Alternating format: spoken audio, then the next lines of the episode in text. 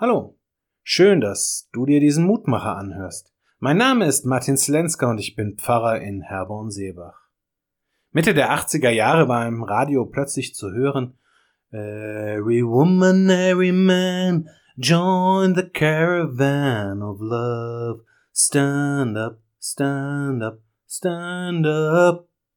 Ja, ein Lied mit definitivem Ohrwurmcharakter, die Melodie dringt tief ein und erfüllt alles. Und dann diese wunderbare Aufforderung, komm, schließ dich der Karawane der Liebe an. Keine Sorge, damit ist nichts Anstößiges gemeint, es ist vielmehr eine Anspielung auf den Auszug Israels aus Ägypten. Und im Lied wird die Aufforderung hörbar, das, was war, das, was ist, endlich hinter sich zu lassen und in eine friedvolle Zukunft aufzubrechen dann werden wir in einer Welt des Friedens leben. Aber dafür müssen wir eben aufstehen. Stand up, steht auf, heißt es deshalb in dem Lied so richtig. Denn nur das macht einen Unterschied. Wer sitzen bleibt, verändert nichts. Nur derjenige, der aufsteht, ist in der Lage zu handeln und sich auf den Weg zu machen. Aber aufstehen fällt leichter, wenn wir ein Ziel vor Augen haben.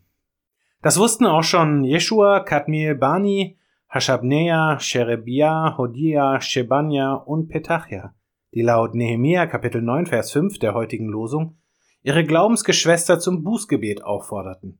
Steht auf, lobet den Herrn, euren Gott von Ewigkeit zu Ewigkeit, und man lobe seinen herrlichen Namen, der erhaben ist über allen Preis und Ruhm.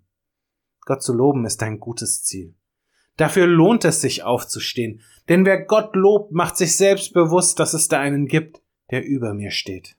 Das ist kein ganz leichtes Eingeständnis. Schließlich mache ich mich selbst damit klein. Aber letztendlich ist doch genau das notwendig, wenn wir in einer Welt des Friedens leben wollen. Ich lade dich ein, mit mir zu beten. Großer Gott, himmlischer Vater, du bist allmächtig und unbeschreiblich. Vor dir erkenne ich, dass Größe etwas ist, was ich selbst nie erreichen kann.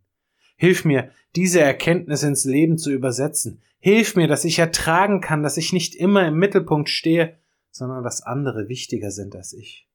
Hilf uns, dass wir aufeinander zugehen, nicht mit der Absicht, uns gegenseitig zu beherrschen, sondern mit dem Wunsch, gemeinsam die Welt zu gestalten. Als Ort der Liebe, als Ort der Hingabe, als Ort des Dienens. Amen. Auch morgen gibt es an dieser Stelle wieder einen neuen Mutmacher. Für heute wünsche ich dir nun einen guten und gesegneten Tag. Bleib gesund, aber vor allem bleib behütet.